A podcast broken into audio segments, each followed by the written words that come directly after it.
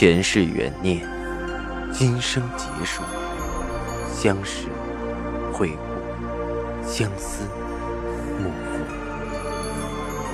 忘川河畔苦等，三生石前许愿，浮华落尽，只余情深入。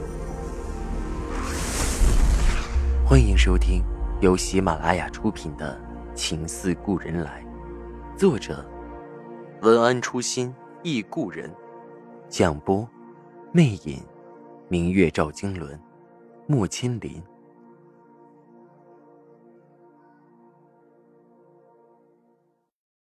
第一百九十六集。看着夏医生又皱起眉头，我接着说道：“但是，我必须试一试。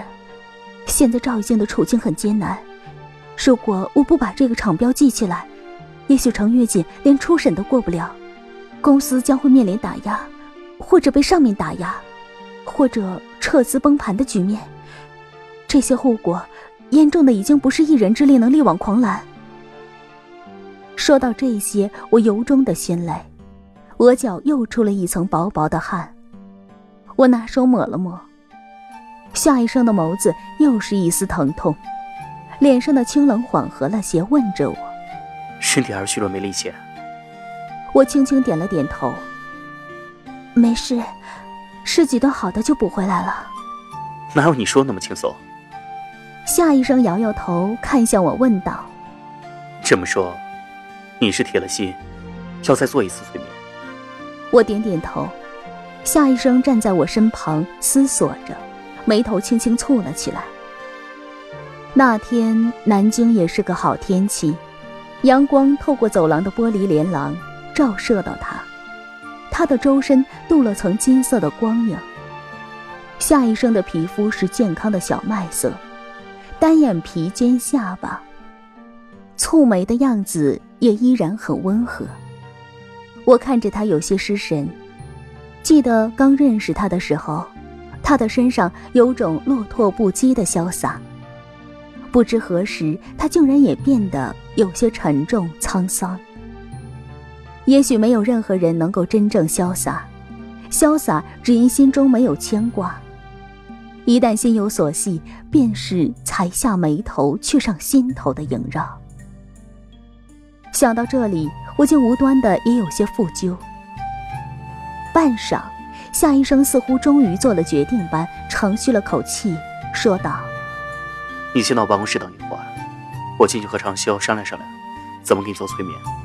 这回得先定好方案，不能再像昨天那么盲目了。说着，从兜里拿出钥匙给我。你记得吧？五零七。好了，我给你打电话，你自己上上网，待一会儿，我们商量也需要个把钟头。我也舒了口气，他终于同意了。我拿起钥匙冲他笑了笑，快步走到他办公室。他的办公室很整齐，我坐在沙发上看了会儿杂志，却也有些心不在焉。催眠真的会很危险吗？不禁走到他的书柜旁，看着里面一本本厚厚的大部头理论专著，想抽一本看看。他的书柜就在办公桌旁，我一用力把椅子推得转了一圈，顺带将桌上的鼠标碰了下。刚才黑色的屏保散去，露出了他电脑桌面。我瞟了一眼，愣在了那里。他的桌面是我和他的那张合照的婚纱照。我的心忽然跳得很慌乱，有点酸涩，却更多的是尴尬。我不知道他每天对着这样的桌面会是什么样的心情。内疚、酸楚、纠结一起涌上我的心头。我微颤着伸手，把他的桌面图像修改成了默认。我知道自己这么做不礼貌，却实在无法接受这样的一幅图每天在他眼前。我想以夏医生的聪明，他会懂。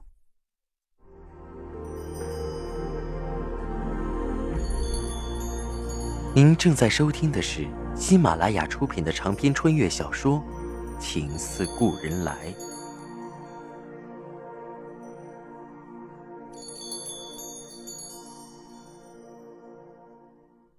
撤了桌面，我也无心再去看那些专注，继续坐在沙发上，恍惚的等了一个多小时，手机还没有响。又过了半个小时，我忍不住给夏医生打手机，却是关机。我有些坐不住，决定还是到朱长修那里看看。正要出门，忽然有人敲门。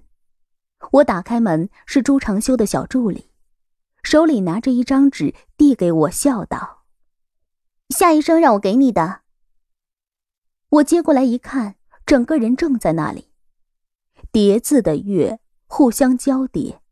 周边是藤状的边缘，既有些西洋风格，又有些古典的意趣，正是民国独有的韵味。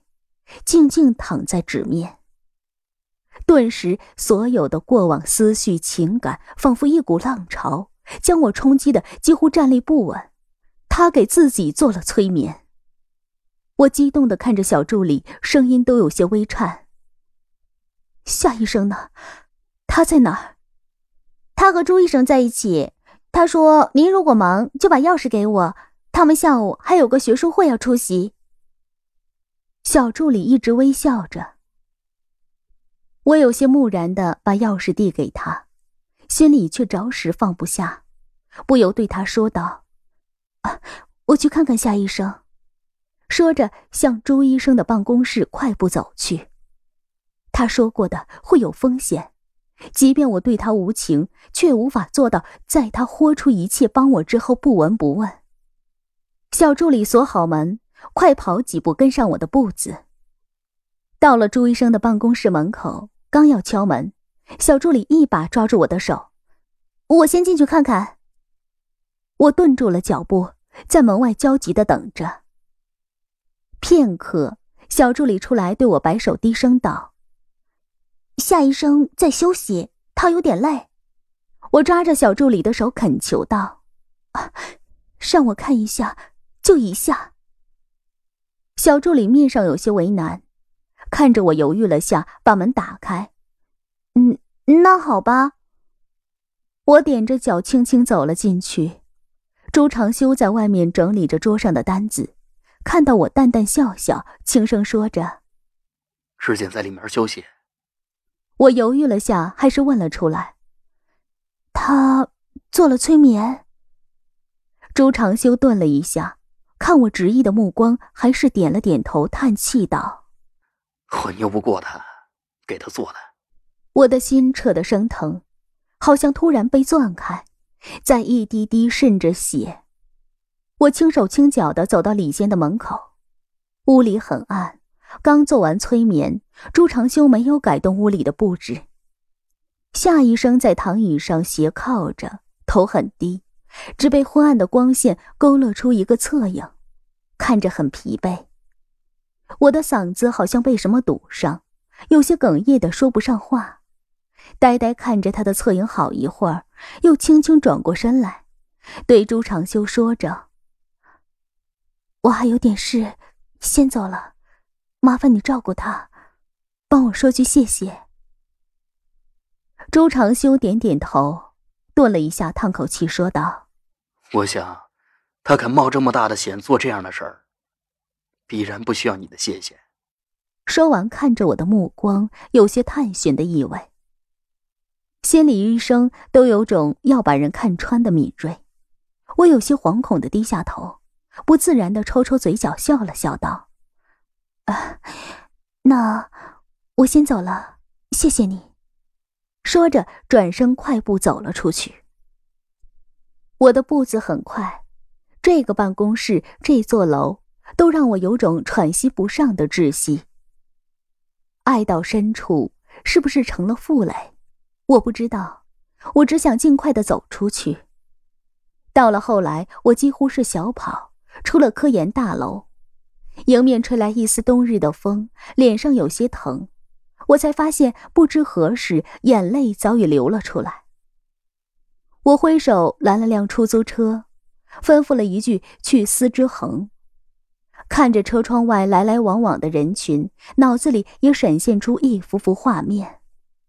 不知不觉和夏医生已经经历了这么多日子，第一次见面。他淡笑着送我心理治疗的书，在我生病的时候、痛苦的时候，一顿热气腾腾的饭菜，一张关切温和的脸庞，暖暖会笑着扑进他的怀里，会在人前说他是他的爸爸。大雨倾盆的夜里，他撑着伞救我出险途困境。月明寂静的秋夜，他点燃一城烟花，供我两世迷离。我的心里波涛翻滚，脸上早已泪流满面。对他，前世今生，我只有一句：对不起。我不知道自己何德何能，得他两世牵挂。我也不知道自己这句对不起还要说多久。出租车很快到了司之恒的楼下，我抹了抹眼泪，给赵一静打着电话。在公司吗？我在你楼下，有点事找你。听众朋友，您刚刚收听到的是喜马拉雅出品的长篇穿越小说《情似故人来》，作者文安初心忆故人，播讲魅影，明月照经纶，莫千林。更多精彩有声书，尽在喜马拉雅。